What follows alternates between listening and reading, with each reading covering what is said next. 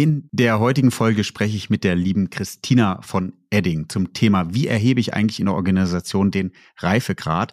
Warum bringen mir überhaupt Leuchtturmprojekte etwas und wie kriege ich damit das ganze Thema datengetriebene Organisation mit rein? Und am Ende kriegen wir noch einen Filmtitel mit, den wir noch nie gehört haben. Von daher seid gespannt. Neue Folgen jeden Freitag. In dieser digitalen Welt gibt es einen speziellen Faktor, der über Erfolg und Misserfolg entscheidet. Daten. Doch nur die wenigsten wissen sie für sich zu nutzen. Wer seine Kunden verstehen will, um ihnen das bieten zu können, was sie brauchen, kommt um ein professionelles Datenmanagement nicht herum. Jonas Raschedi interviewt andere Experten aus den Data-Bereichen und zeigt Schritt für Schritt, wie genau das funktioniert. Herzlich willkommen zu My Data's Better Than Yours, der Data Podcast. Schön, dass ihr eingeschaltet habt. Mir gegenüber sitzt die liebe Christina. Hi Christina. Ähm, moin, ich freue mich hier zu sein. Ja, stimmt. Bei euch im hohen Norden spricht man Moin. Stell dich doch kurz vor, wer du bist, was du machst und wo du herkommst, warum du Moin sagst und dann starten wir in die Folge. Ja, ich sage nicht nur Moin, ich sag Moin Moin, denn ich komme aus Hamburg, gebürtig auch aus Hamburg. Da darf man das auch zweimal sagen. Äh, das gehört dazu. Ich arbeite bei Edding jetzt schon fast zweieinhalb Jahre. Ich müsste lügen. Ja, Zeit verfliegt.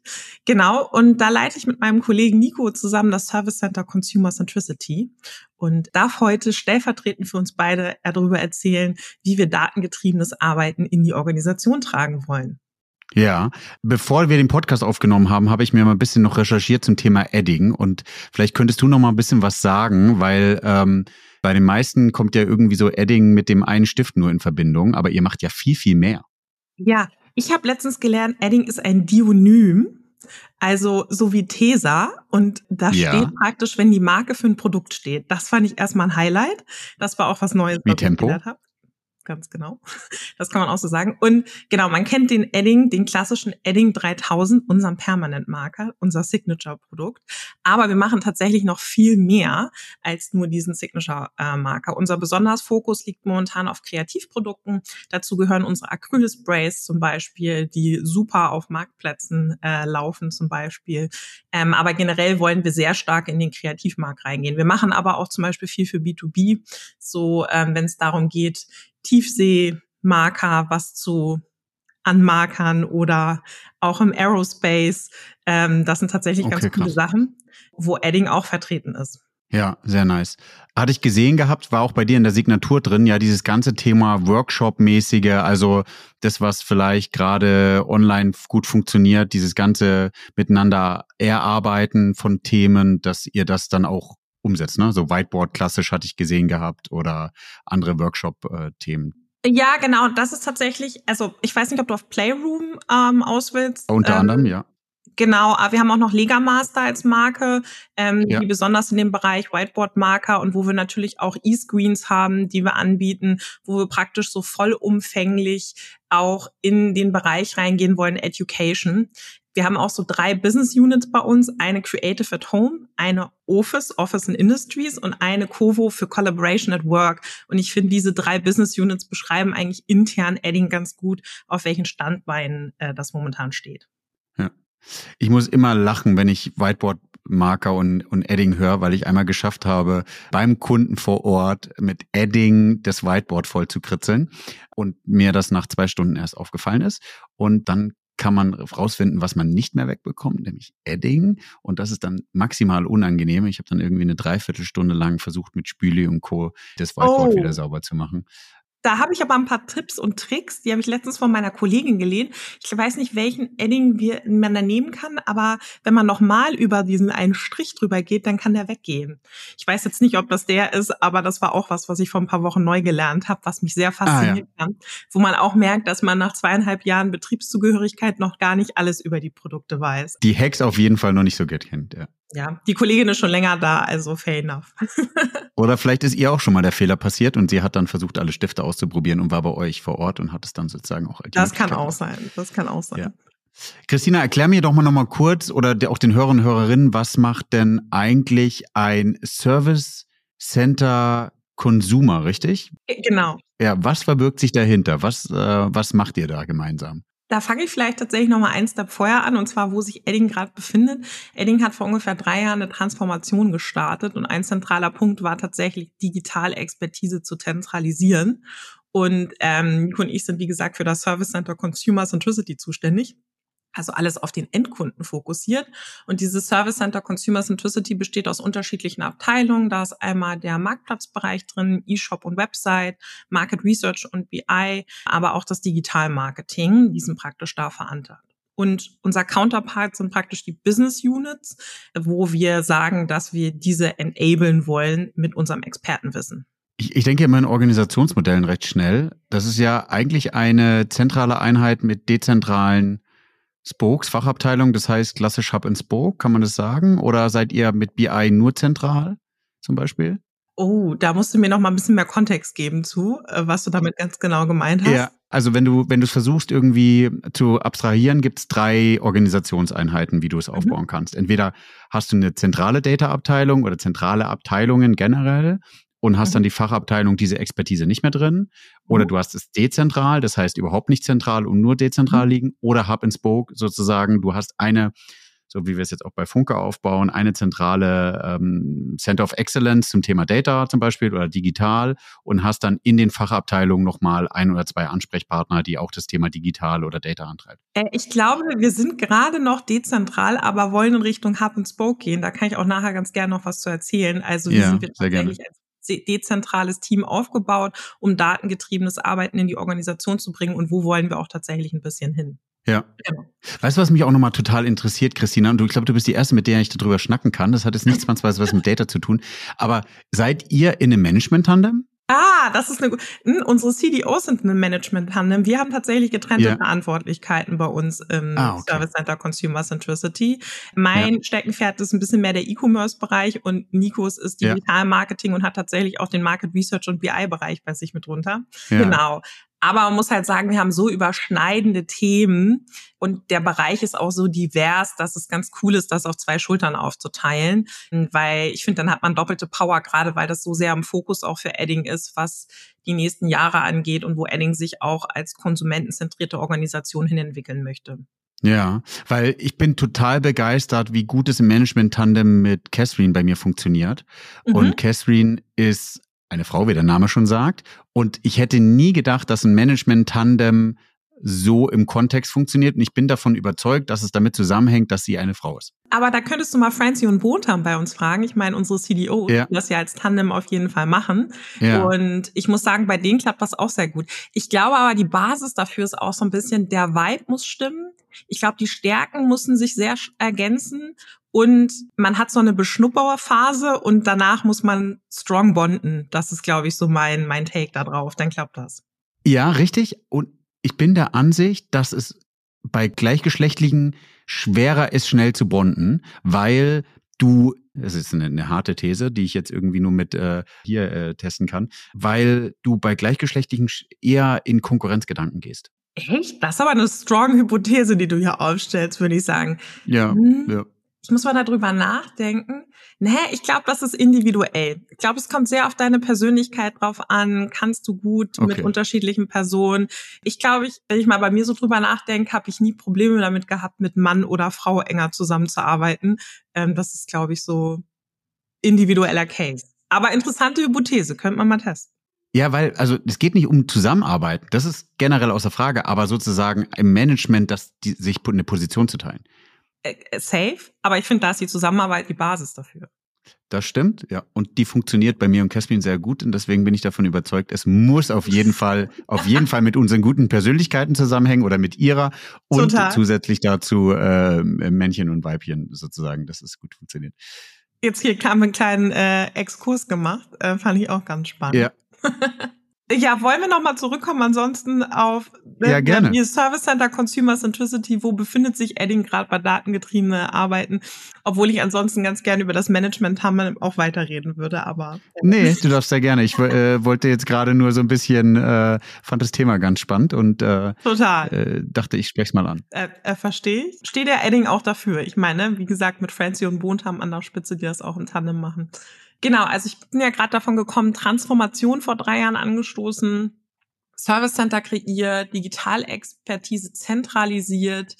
Und wenn man sich jetzt mal anguckt, wo Edding bei datengetriebenem Arbeiten tatsächlich gerade sich so befindet, dann muss man sagen, das ist sehr unterschiedlich in der Organisation. Ich glaube, das ist auch unsere Ausgangslage. Wir haben so Department und Units, die schon unfassbar weit sind. Und wir haben auch Department und Units, wo wir wirklich noch von Getting the Basics Right anfangen. Ne? Also grün, hm. grüne Fläche, da fehlen noch die Tools, da fehlen die Reportings und so weiter. Und wenn man sich mal so ein Datenreifegradmodell anguckt äh, und das dann so ein bisschen einordnen möchte, dann gibt's halt, wie gesagt, welche, wo die noch relativ am Anfang sind und es gibt halt welche, die aber auch schon sagen, Daten in Entscheidungsprozesse mit zu integrieren und da auch wirklich in ihrem täglichen Doing äh, mitarbeiten.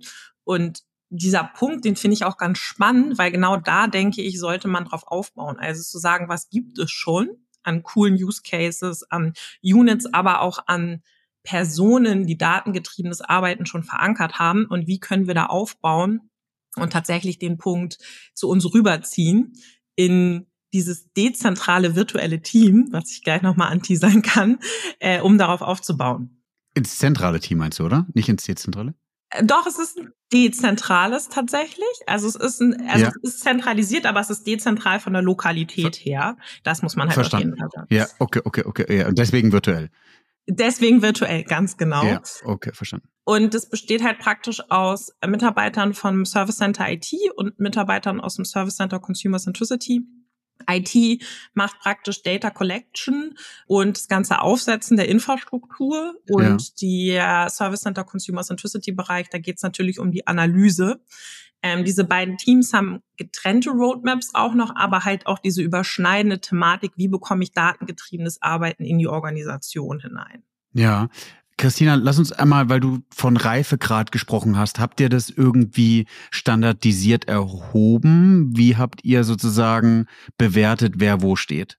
Genau, also wir haben einmal aus dem Service Center Consumer Centricity äh, Sicht mit IT eine reine Selbsteinschätzung vorgenommen und sind dann aktuell ja, gerade cool. in der Situation, dass wir Umfragen machen in der Organisation, wo auch praktisch genau diese Frage drinsteht, wo würdest du Adding bewerten, wenn wir uns mal einen Datenreifegrad angucken, um halt auch einen allgemeinen Take daran zu haben. Weil das eine ist, was ist unsere Meinung, darunter vielleicht auch als Experten. Das andere ist aber auch super wichtig, glaube ich, zu sagen, was sagt die Organisation oder auch die unterschiedlichen unterschiedlichen Units, um genau dieses Bauchgefühl, was wir haben, uns nochmal bestätigt zu bekommen, ja. zu gucken, wir haben unterschiedliche Reife gerade in der Organisation. Ja, mega spannend, weil ich habe selber jetzt auch noch nicht gemacht. Ich bin, wenn ich sozusagen vorgegangen bin, um Reifegrade zu erheben, bin ich immer eher in einem Interviewcharakter gewesen. Das hat aber irgendwie den Nachteil, dass du über einen Fragebogen kannst ja viel mehr Leute erreichen und hast natürlich die Situation, dass wenn du eine große Abteilung anfragst, machst du nicht mit jedem Interview, sondern nur mit ein oder zwei Leuten. Dann fühlen sich welche manchmal nicht abgeholt, kulturell oder auf der anderen Seite die Situation, dass du nicht wirklich den perfekten Reifegrad ermittelst. Ähm, daher finde ich Umfragen gar nicht so schlecht. Ah, es ist auch eine Umfrage inklusive Interview, weil wir natürlich auch gucken oh, okay, müssen, dadurch, cool. genau, also es ist so eine Kombi, wo wir einen Fragebogen haben und ein Interview dazu, weil die Kombi, glaube ich, macht es am Ende auch. Ich meine, Edding ist ein Traditionsunternehmen und ich finde, man darf auch nicht so ein bisschen diesen menschlichen Aspekt ja. da drin verstehen. Und wir sind ein Unternehmen mit sehr unterschiedlichen Alters und auch Generationen. Und ich finde, da ist dieser persönliche Touch gerade bei dem Thema, was ja enorm wichtig ist, aber was ja auch noch ein neueres Thema ist im Verhältnis zum Einkauf gegebenenfalls, wo diese persönliche Komponente gegeben sein muss. Und wir haben tatsächlich in den Teams, genauso wie du es auch gesagt hast, wenn wir es erhoben haben, diese Interviews mit einem Teil der Personen gemacht ähm, und haben auch diese Departments nochmal priorisiert, bisschen nach Kapazitäten, aber auch nach dem, wer ist First Mover, wo können wir mal reingehen und hat tatsächlich auch mehr Insights generieren. Ja, also finde ich, finde ich sehr spannend und auch nochmal die Kombination sozusagen aus Interview und Umfrage, weil damit macht ihr ja eigentlich schon meiner Ansicht nach den oder habt den besten Weg gewählt, um die Reife gerade zu erheben. Ja, und wir sind da aber noch am Anfang ich finde es immer, wir beschreiben müssen, jedem Anfang wohnt ein Zauber inne, sage ich immer ganz gerne. Ja. Ich glaube, da, da sind wir auch tatsächlich gerade, äh, wenn man sich dann auch mal überlegt, wie wir angefangen haben. Ne? Also da auch nochmal vielleicht zurück zur Transformation zu kommen. Vor drei Jahren hat die Transformation angefangen. Wir sind jetzt da, dass wir dieses virtuelle, dezentrale Team aufgebaut haben und auch diese Ansätze zu professionalisieren. Von dem Jahr sah das noch tatsächlich anders aus. Ähm, da gab es zwar schon Lighthouses, wo man auch gesagt hat, hey, aus dem Service Center heraus, wir können mal eine Abfrage machen an die Business Units, was interessieren euch eigentlich für Daten, was wollt ihr sehen? Daraus sind auch so kleine Lighthouses entstanden. Man hat irgendwie gemerkt, die meisten Daten, die tatsächlich Business Units interessieren, sind vornehmlich aus dem Marktplatzbereich und haben da tatsächlich auch mal ad hoc getestet und mit einem externen Provider einfach auch mal geschaut auf bestehenden BI-Dashboards, die wir im Marktplatzteam bereits nutzen, dass wir das abändern und der Organisation zur Verfügung stellen und da tatsächlich auch mal so ein Test and Trial zu fahren. Denn ich glaube, das ist es auch. Es ist am Ende irgendwie zu gucken, wir machen diese Umfrage und Interviews, aber ich finde dieses Snackable mal was ausprobieren und da auch Learnings draus sind unfassbar wichtig, um am Ende auch irgendwie einen Fortschritt zu machen und die Organisation, dass die mitmacht. Ja, eigentlich kann ich so bestätigen, weil ich, das ist genau das, also ich spreche immer wieder von, wie schaffst du überhaupt, ähm, datengetriebene Organisationen aufzubauen. Dann hast du Greenfield und Brownfield. Brownfield ist sozusagen, wo wir ganz viel arbeiten. Ich habe mich auch für eine Transformation entschieden bei Funke und ich glaube, man unterschätzt immer, und das hast du, glaube ich, super toll beschrieben, Christina, dass es ist ein Transformationsgeschäft. Das ist nicht von heute auf morgen erledigt. Das sind drei Jahre, vier Jahre, fünf Jahre, sechs Jahre, dass du das machen musst. Und das Allerwichtigste, was du angesprochen hast, ist das Thema Kultur. Du musst Leute, die schon fünf oder zehn Jahre oder 15 Jahre in dem Business sind, da kannst du nicht einfach kommen und sagen, okay, ich bin jetzt zehn Jahre jünger oder 15 Jahre jünger und ich weiß jetzt, wie der Hase läuft und wir machen das jetzt mal links rum statt rechts rum, sondern du musst die ja ordentlich mitnehmen. Und ja. ich glaube, du nimmst sie dann über Umfragen mit, du nimmst sie über Interviews mit und dann zusätzlich dazu, was du jetzt gerade angesprochen hast, schaffst du über, ich nenne sie immer Leuchtturmprojekte, und du hast mhm. jetzt gerade Snackable Content genannt oder Snackable Data, Data Assets, eigentlich zu zeigen, hey, was passiert eigentlich, wenn wir Daten nutzen und nicht ein, ich mache mal ein halbes Jahr Jahrprojekt draus und gucke dann mal, was der Mehrwert ist, weil dann dauert es ja ewig, bis was funktioniert, sondern eins, wo haben wir den höchsten Reifegrad? Marketplace, coole Thema, da steuern die ihr Business schon. Was passiert eigentlich? Finde ich eine coole Idee wenn wir das Dashboard mal mehr Leuten zur Verfügung stellen, wie wird darauf reagiert? Und dann genau. hast du wieder klassischer Hype-Cycle, First Mover, Early Mover, die sozusagen in dieses Thema reinspringen, dann draufgehen und dann hast du wieder den nächsten Durchturm, den du wieder umsetzt und dann hast du wieder sozusagen im Reifegrad wieder neue Leute später beim dritten Thema, die dann Early Bird sind. Ja, und ich fand auch noch ganz äh, super spannend, weil der Need, also von der Organisation war enorm riesig. Also sie haben praktisch gesagt, wir brauchen das, wir wollen das unbedingt. Jetzt ja. haben wir es ihnen zur Verfügung gestellt und ich bin sehr gespannt, was jetzt praktisch kommt. Also ist praktisch die Adaption und dieser, ich nutze das auch tatsächlich, so stark ja. wie der Ask danach, ähm, diesen ja. Abgleich nachher auch tatsächlich zu haben. Oder ist es so, dass wirklich diese Early Adopter in den jeweiligen Units da so sehr drauf losrennen und das auch tatsächlich nutzen, aber der Rest auch nicht. Und ich glaube, daraus können wir dann nachher auch Mehrwerte generieren, wie wir dieses Team praktisch noch vernetzen wollen mit den Key-Usern zusammen, weil das ist so ein bisschen die Idee, die wir tatsächlich verfahren, wo wir auch aus den Interviews und den Umfragen tatsächlich rausbekommen, wer aus diesen Teams hat denn tatsächlich dieses datengetriebene Know-how und brennt auch für das Thema. Und den können wir sozusagen als Key-User in der Abteilung nehmen, um dieses Thema auch bei sich in der Unit weiter voranzutreiben. Weil ich glaube, ohne das wird es nicht funktionieren, weil dafür sind wir zu wenig Leute und die Organisation zu groß. Das ist dann wie eine Wand. Ja, bei Douglas war das ehrlich gesagt der Kipping Point. Das ist ein spannender Punkt, dass du den auch schon identifiziert hast. Wir haben festgestellt, nachdem wir dann zum Beispiel äh, das Visualisierungstool ausgerollt haben, dass ja. das eher nur die Early Adopter waren, die damit glücklich waren.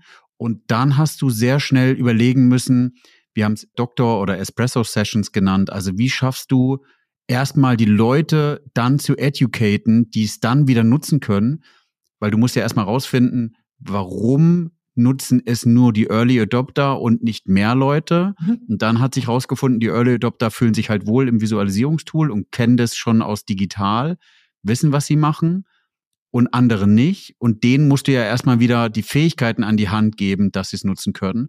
Und deswegen sind wir über so Schulungssessions, einmal Video und auch auf der anderen Seite aber auch so Hands-on-Sessions mit komm rein und wir zeigen dir, wie es funktioniert, gegangen, um dann sozusagen diese eine Hürde nochmal zu überbrücken hm.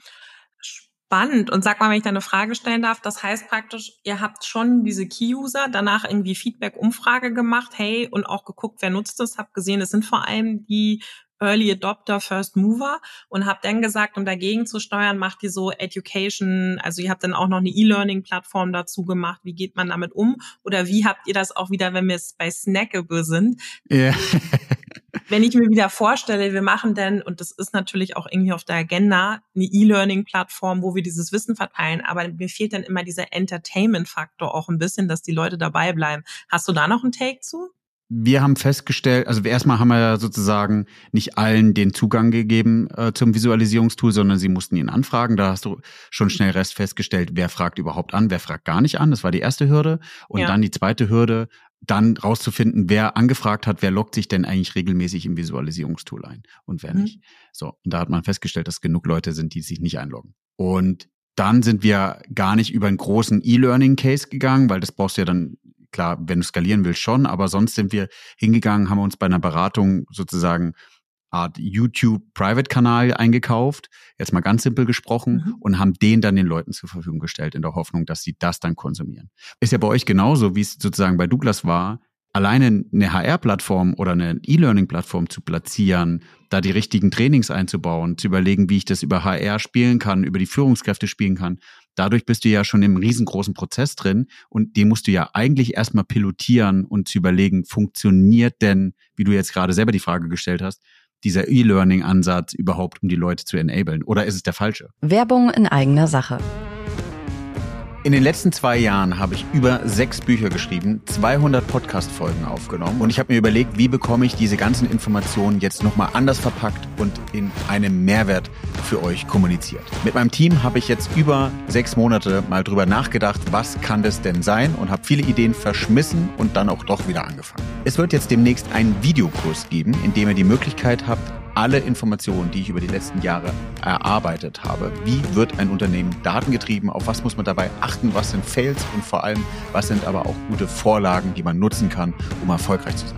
Von daher nutzt die Chance, meldet euch bei mir und ihr bekommt Zugriff zu diesem Videokurs. Ich schicke euch alle Informationen dazu. Er kostet natürlich was, aber für die Leute, die am Anfang direkt zuschlagen, habe ich auch einen großen Rabatt. Ich freue mich.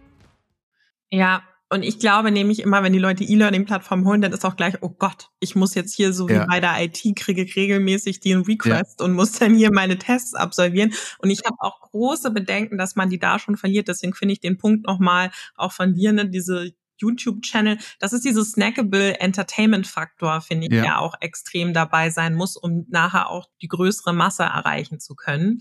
Genau, aber wie gesagt, wir sind noch in der Phase Interviews, Umfrage und gucken, wie wir da weiter drauf bauen. Aber wenn wir mal so ein bisschen gucken, was wir auch schon gemacht haben datenseitig oder wo so gerade die Projekte sind, das ist vielleicht auch nochmal ganz interessant, dann sind wir gerade ja. vor allem dabei, die Finance-Daten erstmal zu visualisieren. Das ist ja. äh, ein großer, wichtiger Step mit hoher Prio. Und danach hatten wir parallel, wie gesagt, die Marktplatzdaten als so ein Konsumentendatenplattform-Test, wollen aber natürlich auch in Richtung Konsumentendatenplattform irgendwann gehen. Ich meine, so wie viele Firmen das auf der Kette haben, consumer-centric, wie können wir die Endkonsumentendaten bündeln und tatsächlich auch in einer Plattform äh, darstellen? So, so klassisch Self-Service, also du hast eine Plattform, wo du die Daten dir holen kannst oder auch eher, dass du dem Konsumenten selbst was zur Verfügung stellst? Gute Frage. Ich glaube, an dem Punkt könnte ich jetzt meine Ideen hier mit dir teilen, die wir haben, aber an dem Punkt ja, sind wir, glaube ja. ich, noch nicht, weil ich glaube, die Konsumentendatenplattform ist noch sehr weit in der Zukunft. Ich muss immer sagen, ich mag mich mal auch ganz gern so im Hier und Jetzt bewegen und immer diese kleinen Steps machen. Deswegen muss ich sagen, ich freue mich, wenn wir bei dem Marktplatztool die ersten Erkenntnisse haben, wer nutzt es und dann können wir darauf aufbauen. Ähm, und ich glaube parallel, dass das äh, Virtual Team natürlich daran arbeitet, die Grundstaunen dafür zu legen, dass wir irgendwann eine Konsumentendatenplattform haben. Aber ich glaube, wir müssen dieses Riesenthema datengetriebenes Arbeiten in diese kleinen Brackets einteilen ja. und ja. dann auch immer wieder Marketing dafür machen die Leute ja. reinholen, davon überzeugen, dass das wichtig ist und immer mehr Follower dafür zu gewinnen. Ich glaube, dieser iterative Prozess ist da enorm wichtig. Ja, du sprichst mir aus dem Herzen, dieses äh, kriegst auf jeden Fall ein Plus eins, weil ich weiß nicht, wie es dir geht, aber ich habe ganz oft die Situation, dass wenn ich mit anderen Leuten spreche und die sagen, hey, gib mir mal Tipps, wie ich das machen kann, ist es oft so, so ganz auch wieder abstrahiert.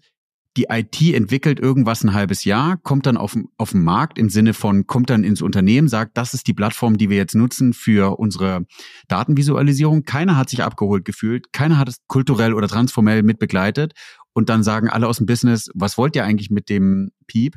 Das will keiner haben. Und dann ist eigentlich schon das Projekt mehr oder weniger gestorben und damit ist die IT demotiviert, damit ist sozusagen auch also noch alle anderen demotiviert und dann funktioniert es überhaupt gar nicht. Ja, und ich finde, der Take, den du daraus hast, ich meine, wenn wir jetzt nochmal Business Unit und Service Center bei Edding angucken, ist ja noch signifikanter. Wir haben die zentralisierten Experten und es ist ja aber eigentlich ein Business Case, von dem wir hier sprechen, ja. Datenaufbereitung. Ne? Und da muss die Brücke und die Schnittstelle auch gebaut ja, haben, die so signifikant ist, dass auch die Business Units verstehen, wir reden hier von Business Cases. Ne? Das ist bei SAP S4HANA, das ist auch ein Business-Projekt, genauso wie ja. halt die Endkonsumentenplattform ein Business-Projekt ist.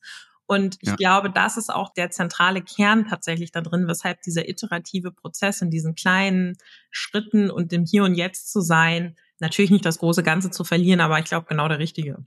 Ja, wovon ich auch versuche abzusehen, ist nicht mehr dieses, du machst ein AFP für ein Produkt irgendwie ein halbes Jahr lang und äh, machst eine maximale Auswertung, sondern ich glaube, ganz ehrlich, wenn man an uns denkt und wenn wir, wir, viele von uns wissen, sie sind Experten jedenfalls auf einem Gebiet oder kennen einen Experten, dann nimmst du die Top 2 oder Top 3 Tools und dann machst du mit denen so einen ganz kleinen POC oder MVP und bist viel schneller unterwegs und siehst wieder zu dem Thema, was du gesagt hast, Leuchtturmprojekte oder Marketplace-Daten visualisieren und in die Organisation treiben. Damit erkennst du doch auch viel mehr, welches Tool kann schneller in den Markt kommen oder ins Unternehmen kommen. Ja, total. Das sehe ich ganz genauso. Ich meine, wir haben uns toolseitig schon gesagt, am Ende, wenn es um Datenvisualisierung geht, wollen wir in BI tatsächlich sein. Das heißt, da haben wir schon eine gewisse Vorgabe, weil wir jetzt auch unser Finance Reporting in BI natürlich aufziehen. So ganz testen können wir da tatsächlich nicht mehr. Aber ich finde Testen nachher eher, was die UX angeht, extrem wichtig gerade wenn es um Datenvisualisierung geht, weil ich finde, das ist auch nochmal so ein Punkt. Wie arbeitet denn jeder tatsächlich mit seinem wunderschönen Dashboard? Ist es customizable oder ist es fix aus den und den Gründen? Was wird tatsächlich drauf genutzt? Auch da freue ich mich sehr darauf, dass nachher in diesem First Mover Lighthouse Projekt bei uns heißt es übrigens auch Lighthouse. das Marktplatzprojekt tatsächlich zu sehen, äh, wie wird es auch äh, genutzt und verwendet und muss es noch angepasst werden, weil es ja aus uns selber heraus als Experte tatsächlich aufgesetzt werden, die ja teilweise noch ganz andere Daten benötigen. Ja, und ganz ehrlich, sag mir, wie man im RFP testen will, ob es benutzerfreundlich ist. Das kriegst du nicht hin. Ja. Das musst du testen. Und zwar ja mit einem POC. Und dann kriegst du das Gefühl dafür, können die das nutzen. Und ich bin davon überzeugt, vor allem beim Thema Datenvisualisierung, dass du oftmals eher ein Tool nimmst, wo du weniger vielleicht Funktionalitäten hast, aber dafür viel mehr und höhere Benutzerfreundlichkeit, dann kriegst du das Produkt viel schneller in den Markt, also Markt gedrückt ist jetzt falsche Formulierung, aber sozusagen in die Nutzung und damit kriegst du ja datengetriebenes Marketing erst oder datengetriebene Organisationen erst sozusagen ausgelöst, indem jeder das nutzt und kein Bauchkrummeln hat, weil er irgendwie irgendein Tool öffnet, wo er nicht mal weiß, wie er es zu lösen hat. Ja. Ich glaube, das ist das Coole. Ja, und wir haben tatsächlich für das Lighthouse Project haben wir wirklich, weil im Marktplatzbereich benutzen wir ein sehr umfangreiches Retail Analytics Dashboard, volle Hütte und haben das tatsächlich sehr verschlankt. Ich würde sagen so auf 30 Prozent auch auf Erfahrungswerten von uns, aber auch auf Abfragen, was interessiert tatsächlich die Personen, die damit arbeiten, was wollen sie sehen, ähm, um damit halt mal so einen Startpunkt zu machen und ist tatsächlich auch vereinfachter dargestellt, also und wirklich die Konsistenz. Aber dann sind wir auch wieder übergeordnet bei dem, haben wir gemeinsame KPIs. Was ist denn die Zielsetzung davon? Und dann haben wir wieder den Loop ja. dazu, dass es ein Business Case am Ende ist. Es ist ein Business-Thema am Ende. Und da, glaube ich, haben wir noch eine Meile zu gehen. Ja. Ja, ich bin ehrlich gesagt davon überzeugt, dass du diese, diese grundsätzliche Arbeit, Daten zu zentralisieren, gar nicht zwangsweise mit einem Business Case machen kannst. Aber der Use Case, den du darauf aufsetzt, den du jetzt gerade beschrieben hast, das kann immer ein einzelner Business Case sein, weil mhm. jeder von uns sollte unternehmerisch denken und der Aufwand, den gegen Ertrag ist sozusagen das einmal eins. Und wenn du den nicht ordentlich bezeichnen kannst, ist, ist da der Ertrag größer wie der Aufwand, dann macht das Projekt nicht. Ja, definitiv.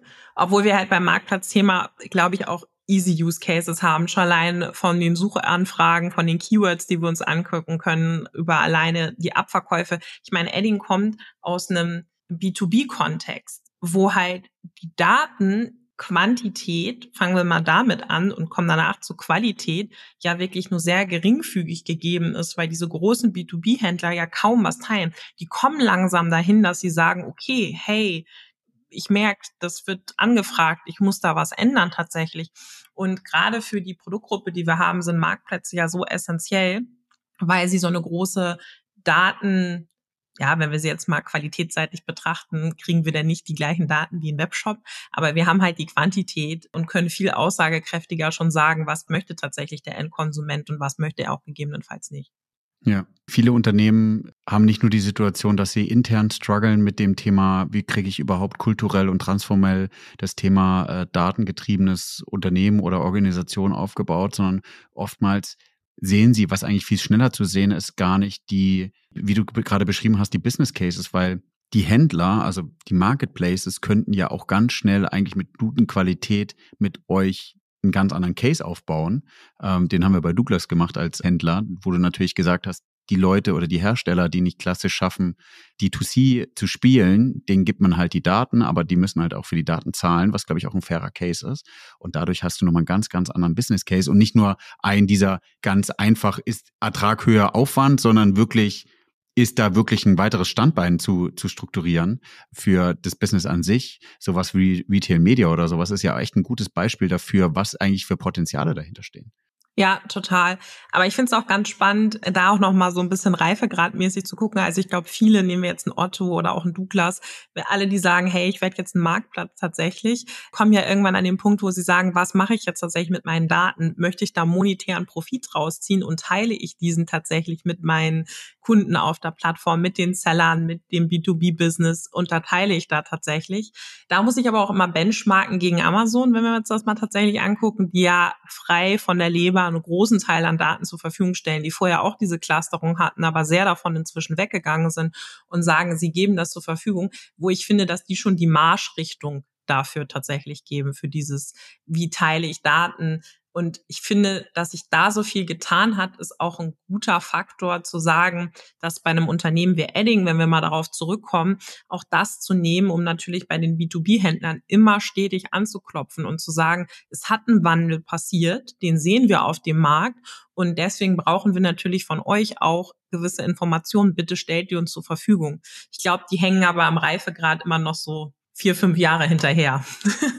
Wollte ich gerade sagen, wenn du dann nochmal, Christina, das, was du eigentlich gemacht hast, also die Umfragen und dann auch nochmal die Interviews nicht nur intern machst, sondern auch mit deinen B2B-Händler, dann stellst du plötzlich fest, mit wem kannst du überhaupt Leuchtturmprojekte extern machen und zusammenarbeiten, ja. weil du auch da wieder überlegen musst, wie kannst du eigentlich die Facette gewährleisten, wer ist denn davon datengetrieben oder wem können wir eher über so einen R&D-Ansatz eigentlich mit zusammenarbeiten und sagen, hey, wir helfen euch mit unserem datengetriebenen Gedanken mal euch eine Innovation auszulösen und dann, wo wir gemeinsam wieder Geschäft machen können. Und ich glaube, wie du sagst, viele brauchen es nicht, weil es ihnen noch zu gut geht oder weil sie die Strategie noch nicht haben, datengetrieben zu sein. Und dadurch ist dann auch bei euch in der Wertschöpfungskette im gesamten strategischen auch manchmal ein Player mit dabei, wo man auch überlegen muss, wie kann man da zusammenarbeiten. Ja, aber auch da haben wir schon ein, zwei Lighthouses, wo wir tatsächlich unterstützen. Also wo wir sagen können, hey, wir nehmen uns mal größere B2B-Händler und gucken tatsächlich, wie ja. kriegen wir es dann hin, für Adding den Return on Invest tatsächlich zu maximieren, indem wir mit dem Marketing-Team vor Ort gucken, welche Kampagnen sollen wie ausgesteuert werden und da tatsächlich auch forcieren, Daten zu bekommen. Da ja. trennt sich sehr die Spreu vom Weizen. Also da gibt es wirklich eine Handvoll ähm, aber die sind noch nicht darauf ausgelegt, tatsächlich mit diesen Experten zu sprechen. Die sind darauf ausgelegt, mit dem Sales-Team zu sprechen und haben ja auch selber ja. dieses Problem, dass sie kaum Experten in-house bekommen. Das sind Riesenhändler teilweise, wo man sich auch fragt, hey, ihr sitzt auf so vielen Daten, was macht ihr denn damit? Und dann kriegt man aber zurückgespielt, sie haben noch nicht mal einen Data-Analysten im Haus oder geschweige denn ein ja. Team dafür, weil sie da vor der große Fragezeichen stehen, was mache ich denn tatsächlich damit und wie teile ich das auch mit meinen Händlern? Da sind wir ja bei Step 10 irgendwie in dem Prozess. Ja, es wird meistens gerade noch im, über, wie du sagst, über Sales und über Einkauf gestrukturiert. Die eine Seite Sales-Seite, die andere Seite Einkaufsseite. Ähm, aber ich glaube, das wird sich in den nächsten Jahren auch nochmal massiv verändern. Also die Position, die du jetzt gerade erwähnt hast, die es eher im Marketplace-Feld gibt, die wird, glaube ich, auch nochmal mehr auf der strategischen Ebene für Data geben. So, wie können wir Partnerschaften schließen? Ja. Also gar nicht im Sinne von teilen, sondern eher von, wie können wir uns gegenseitig bereichern und wo ist genauso wie im klassischen Handel, also Produzent, Großhändler, dann irgendwie sozusagen auch D2C-Laden dann am Ende. Wo kannst du dich da positionieren und wie kannst du die ganzen Daten in dieser Wertschöpfungskette auch einmal durchziehen? Ne? Welche Branche meinst du, wird da First Mover sein? Was glaubst du, was oh, ist so dein jetzt, jetzt kriege ich, ich dachte, ich rette mich jetzt irgendwie ja kurz vor Ende des Podcasts noch raus und dann stellst du mir so eine Frage. Ja, das muss mal sein hier.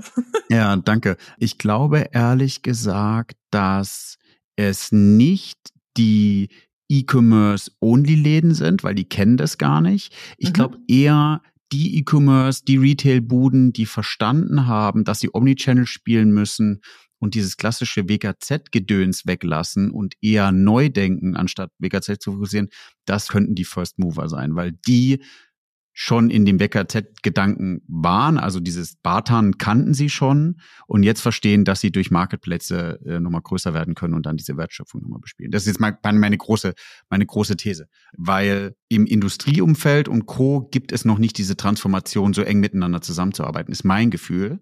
Vielleicht äh, habe ich da auch noch nicht genug Einblick das kennst du eher, dieses Zusammenarbeiten aus Retail, E-Commerce. Ich muss sagen, jetzt mal überlegen, meine zwei Cent tatsächlich so dazu. Ja. Ich glaube von Produktgruppenbereich, dass es der Beauty-Bereich sein wird. Weil ja, ich okay. finde, wenn wir mal so clustern tatsächlich produktgruppenmäßig angucken, weil ich komme eigentlich aus dem Beauty-Bereich und ich weiß, wie E-Commerce und datenseitig fortgeschritten die tatsächlich sind, wenn wir ja. mal andere Bereiche angucken, die auch klassisch außen B2B eher geboren sind, glaube ich, dass die schneller erkennen werden, wenn ich zum Marktplatz wäre oder ich sitze auf so vielen Daten, wie kann ich diesen Daten meinen Händler zur Verfügung stellen. Ich glaube, es hat was mit der Produktgruppe zu tun, wie eng die schon am Endkonsumenten dran ist und wie sehr spannend, sie schon ja. digital ist. Das ist, glaube ich, meine ja. Hypothese, die ich stellen würde. Wir sind Papierbüro Schreibwaren, kommen aus diesem klassischen B2B und deswegen, wenn ich mir da diesen Reifegrad innerhalb der Produktgruppen, wenn ich mir den irgendwie mal visualisiere und vorstellen würde, würde ich da sagen, ja. sind wir eher, wie gesagt, die fünf, vier Jahre hinterher im Vergleich zu Beauty, die schon vorwärts gerichtet sind.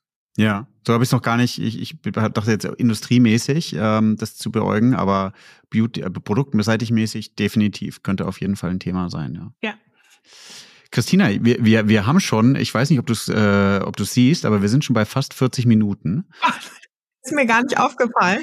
Ja, ist mega schnell vergangen. Also ich glaube, es, ähm, wir müssen ein bisschen auf die Zeit achten und meine zwei Fragen stellen und die zeigen immer so, dass man nochmal so fünf Minuten für die zwei Fragen hat. Gerne. Wer den Podcast zum ersten Mal hört oder jetzt sozusagen schon länger gehört hat und noch nicht bewertet hat, gerne bewerten auf Apple Podcast oder auf Spotify oder den Abonnieren-Button drücken. Und von daher starten wir jetzt in die zwei Fragen, liebe Christina. Also die, die jeder kennt, die zwei Fragen. Was machst du privat mit Daten, wenn du noch was machst? Ähm, und welchen Filmtitel würdest du deinem Game bei Edding geben? Was mache ich privat mit Daten? Ich meine, jeder, der deinen Podcast kennt und dann hier mit dabei ist, macht sich natürlich darüber Gedanken. Und ich habe lange über diese Frage nachgedacht und bin zu dem Schluss Ui. gekommen, wirklich, ich brauche so eine Work-Life-Balance. Meine Arbeit sind ja vornehmlich Daten. So, das muss man ja auch einfach mal sagen. Und dann habe ich geguckt, was habe ich für Daten im privaten Umfeld? Und dann habe ich so gesagt, ich habe ein Interesse für unsere Siebträger Kaffeemaschine, zu gucken, so wann ist denn da der Brühspot und wie kriege ich da den guten Kaffee hin? Und meine Health App, um zu gucken, wie viel Steps ich dann tatsächlich habe. Aber mehr muss ich sagen, nee, und ich bin damit auch ganz zufrieden.